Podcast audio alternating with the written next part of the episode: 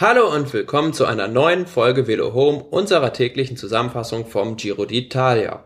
Heute die 16. Etappe über 133 Kilometer von Bressanone-Brixen nach Andalo. Ja, es war eine sehr kurze, aber dafür intensive Etappe mit drei Bergwertungen.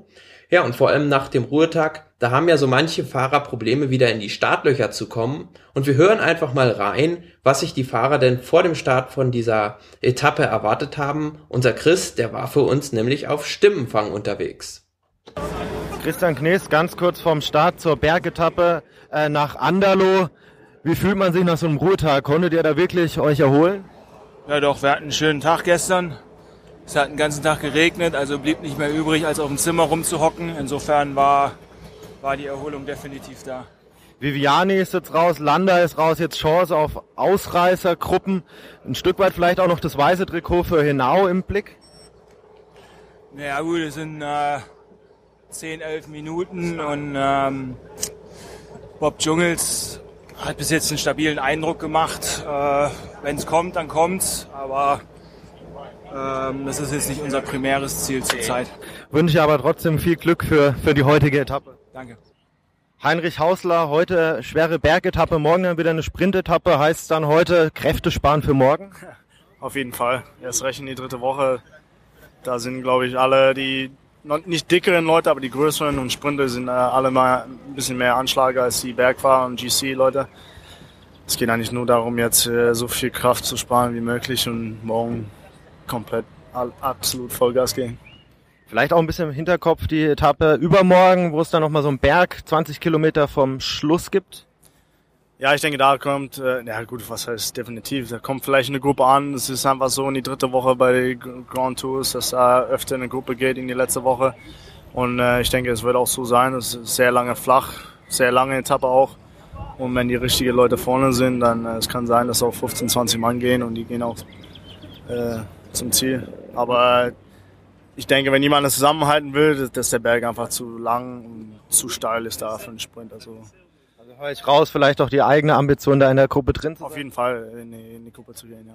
Und dann ansonsten letzte Chance, dann Turin da nochmal. Ansonsten geht es dann äh, nur versuchen, dran zu bleiben, die Kräfte zu sparen dann für die letzte Etappe. Ja, normalerweise hätte ich jetzt gefragt, wie geht's dann weiter, Deutsche Meisterschaft? Die Frage kann ich mir jetzt, glaube ich, schenken. Wie geht's bei dir danach weiter?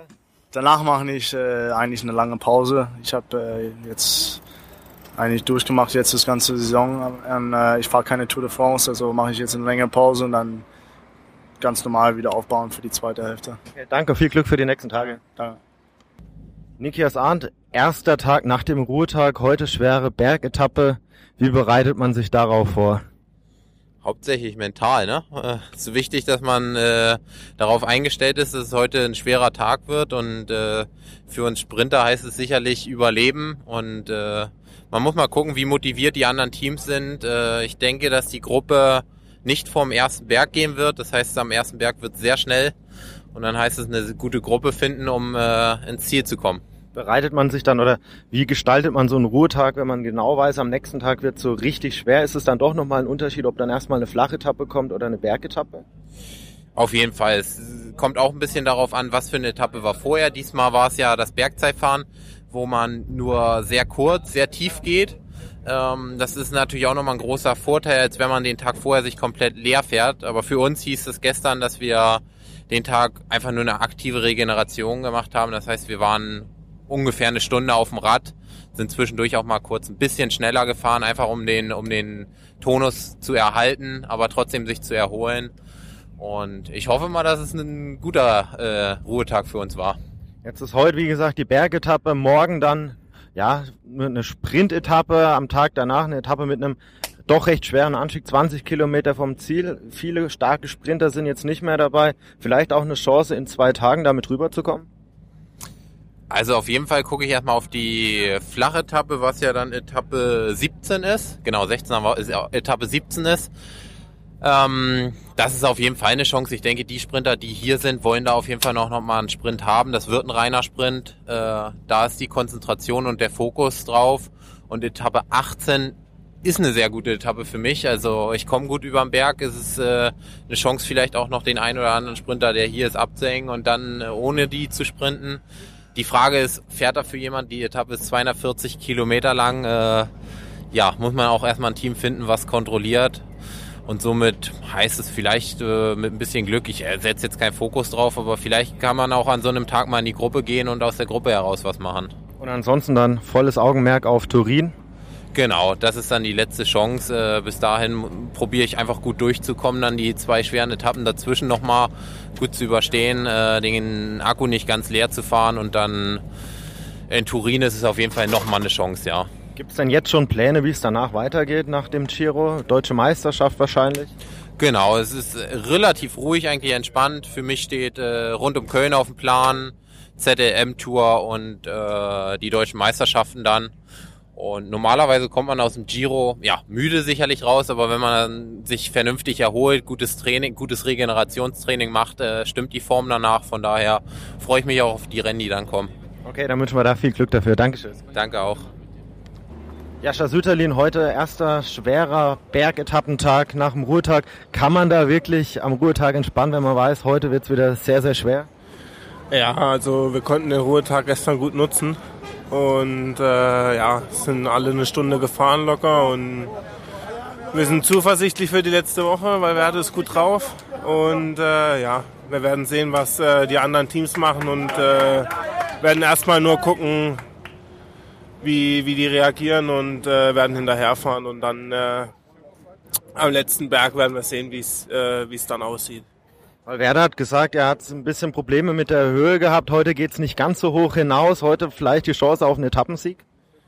Ja, also die, die Etappe, wo er drei Minuten verloren hat, war einfach äh, brutal. Das war auch ähm, jenseits von Gut und Böse mit 5000 Höhenmeter auf 210 Kilometern und äh, ja, da hatten alle irgendwie ihre Probleme und ähm, ja, heute ist nicht ganz so hoch und äh, ich denke, das liegt ihm auch gut. Ich glaube, jetzt deine erste dreiwöchige Rundfahrt, wie fühlt man sich da nach zwei Wochen?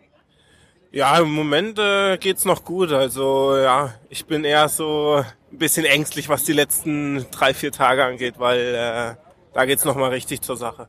Wahrscheinlich die Hoffnung, dass es heute ein bisschen ruhiger bleibt und man morgen dann auf der Sprinter-Etappe ein bisschen ausruhen kann? Ja, genau. Also wir, wir müssen halt einfach schauen, was heute passiert und wie die Gesamtsituation dann auch, wie dann die Gesamtwertung dann im Endeffekt ist. Und äh, ja, dann die nächsten zwei Tage wird halt dann äh, viel gearbeitet, auch im Flachen, um einfach aus den Stürzen rauszubleiben und äh, dann die letzten, wie gesagt, schon letzten zwei, äh, drei Etappen ist dann nochmal Vollgas. Wie geht's dann danach bei dir weiter? Deutsche Meisterschaft wahrscheinlich ein Thema? Ähm, ja, also danach ist erstmal eine Woche Ruhe angesagt, ja, weil äh, ja. ja, ist meine erste dreiwöchige auch, ja, und ähm, ja, ein bisschen müde auf jeden Fall. Und äh, die Woche nach dem Giro werde ich auf jeden Fall mich ein bisschen erholen und äh, mich dann auf die deutsche Meisterschaft vorbereiten. Jetzt ein bisschen längerfristig schon gedacht, Olympia und WM, ist das ein Thema?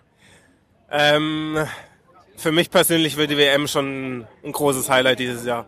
Also mit dem Team bin ich, denke ich, wahrscheinlich auf jeden Fall dabei mit dem Mannschaftszeitfahren. Aber was das Einzelzeitfahren angeht, ist noch alles offen, denke ich. Dann viel, viel Glück dabei und dann auch, dass es die letzten paar Tage so gut weitergeht, wie es jetzt angefangen hat. Dankeschön. Danke. Ja, Jascha Süderlin, der hat es ja gerade angesprochen. Auf der Königsetappe vor drei Tagen, da hatten selbst die Gesamtklassements Besten zu kämpfen und sein Kapitän Alejandro Valverde, der hat da auch viel Zeit verloren.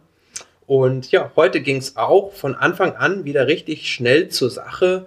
Und das Rennen war sehr intensiv vom Start weg. Und so kam es, dass sich bis zum ersten Berg, bis zum Mendelpass eigentlich nicht so richtig eine Gruppe absetzen konnte. Und Movistar, die haben dann am Mendelpass das Kommando übernommen und Tempo gemacht. Aber dann hagelte es Attacken aus der Favoritengruppe, vor allem deswegen, weil Steven Grußweig, das rosa Trikot, dann ganz schnell von seiner Lotto NL Jumbo Mannschaft isoliert war, ja, und sich plötzlich einer Übermacht von Gegnern alleine gegenüber sah. Aber der Niederländer hat das dann recht clever gemacht und hat sich auf seine Hauptrivalen konzentriert und die immer wieder intensiv verfolgt. Oh, und bis zum Gipfel, da konnte er dann eigentlich auch alle Attacken von Nibali, von Valverde und von den anderen Gesamtklassements-Favoriten kontern. Der einzige Mitfavorit, der im Mendelpass Probleme hatte, das war Esteban Chavez und der Kolumbianer, der musste dann in der Abfahrt um den Anschluss an die Favoritengruppe kämpfen, schaffte das aber nicht ganz bis in den zweiten Anstieg, in den Paganella-Anstieg. Ja, und da gab es dann weitere Attacken, denen dann Vincenzo Nibali zum Opfer fiel. Ja, und der italienische Meister, der brach dann regelrecht ein und verlor viel Zeit. Großweig, der zog mit Valverde und Ilno Zakarin ja zu dritt dann weiter und dahinter rollte dann Chavez das Feld von hinten auf, sozusagen. Das Trio Krusweig, Valverde, Zakarin, die kamen dann gemeinsam im Ziel an und Valverde, der war gewohnt sprintstark und holte sich dann den Etappensieg. Der große Sieger des heutigen Tages ist Steven Krusweig, der seinen Vorsprung im Gesamtklassement weiter ausbauen konnte. Und der große Verlierer dagegen ist Vincenzo Nibali, der eine Minute 47 auf Krusweig im Ziel verlor und damit wohl auch alle Chancen auf den Gesamtsieg. Ja, und im Gesamtklassement sieht das Ganze jetzt wie folgt aus. Erster ist Steven Krusweig, zweiter Esteban Chavez mit drei Minuten Rückstand, Vier, dritter jetzt Alejandro Valverde mit 3 Minuten 23 Rückstand. Vierter jetzt Nibali mit 4,43. Fünfter Zakarin mit 4,50. Sechster Maika mit 5,34. Siebter Bob Jungels mit 7,57. Achter André Amador mit 8,53. Neunter Domenico Pozzovivo mit 10 Minuten 5 Rückstand. Und zehnter Konstantin Sivtsov mit 11 Minuten 3 Rückstand. Ja, also man hat gesehen, die heutige Etappe ja, wurde richtig intensiv gefahren und hat nochmal große Veränderungen im Gesamtklassement herbeigebracht. Das wird morgen wohl nicht der Fall sein, denn die 17. Etappe über 196 Kilometer von Molveno nach Cassano d'Ada, das ist ja eine Flachetappe und wohl für die Sprinter die letzte Chance vor Turin, sich nochmal einen Etappensieg zu sichern. Ja, wir sind gespannt, wie das morgen ausgeht und hören uns dann morgen mit der Etappenzusammenfassung wieder. Bis dann, ciao.